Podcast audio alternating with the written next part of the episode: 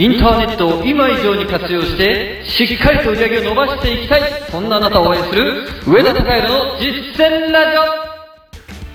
オ。おはようございます。上田隆弘です。さあどうですか？新年は、えー、結構食べ過ぎたりしていませんか？僕はですねまあ予想通りですけれども結構食べてます、まあ、太らないように、えー、ちょっと朝朝はまあ普段もともと食べないんですけれどもうん、昼の量をずっと減らしたりとかですね。とにかく食べないポイントでは絶対に食べないみたいなそういう戦略をとっているところですそして、え、なるだけ運動するとかですね。えー、普段以上にそういったことは心がけているところです。皆さんもですねぜひぜひこの正月の過ごし方あの、体がだらけると精神が100%だらけます、えー、ですから体をちゃんと保つということを頭の隅に置いてける余裕があれば良いですよね、えー、ぜひぜひその余裕を持って過ごされてみてください。でもまあ正月なんで楽しんでいきましょう。はい。ということで、えー、実践ラジオ本日のテーマにやっていきましょう。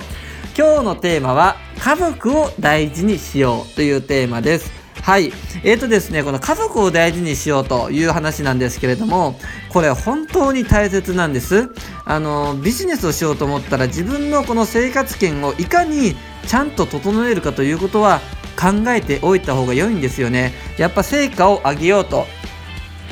いうふうに思ったらですねどうしてもこのテクニカルな話だったりとかえー、ノウハウ的なことっていうものにばっかり目が向いてしまうんですけれどももちろんそこも必要ですそこも必要なんですけれどもそれ以前の問題というのが結構あったりするんですね、えー、人によってはですね本当になんか家族との仲が悪いとかそういった方もいらっしゃるんです。でこれはやっぱりなかなか難しいですね。成功している方を見るとあの例外なく家族との仲はめちゃめちゃ良いです、えー、家族のためにやっぱ頑張ろうって思えるからなのかそれともそういった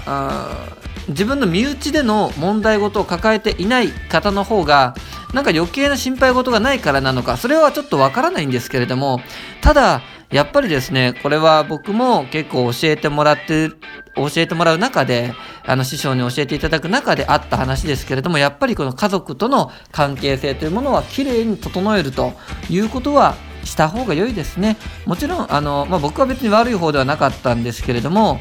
えー、人によっては全然いや仲いいよという方もいらっしゃるかもしれませんそういう方は、えー、その調子でぜひぜひ頑張ってください、えー、この正月でちゃんとこの家族との仲を深めてそしてその温かみ心に多分温かいものが流れてくると思いますからそれをまたエネルギーに2019年頑張っていければ良いと思うんですけれども、まあ、そうじゃない方はぜひ、えー、その家族との付き合い方というものをちょっと考えてみても良いかなと思いますやっぱり最後にあの自分をこの支えてくれているものは家族であることが多いですよね。まあそうじゃないよという方もいらっしゃるんですけれども、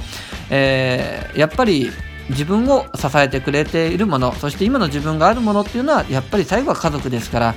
なので、えー、ちゃんと家族を大事にしましょう。その気持ちを持ってやることによって間違いなく、これ本当なんか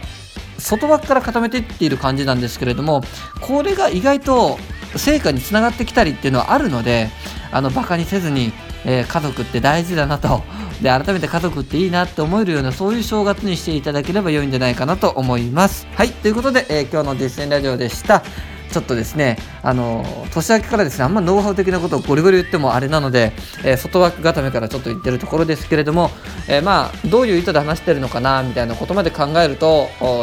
ちょっと考える癖ができているかもしれません。ということで今日の実践ラジオでした。あなたは必ず成功する。それでは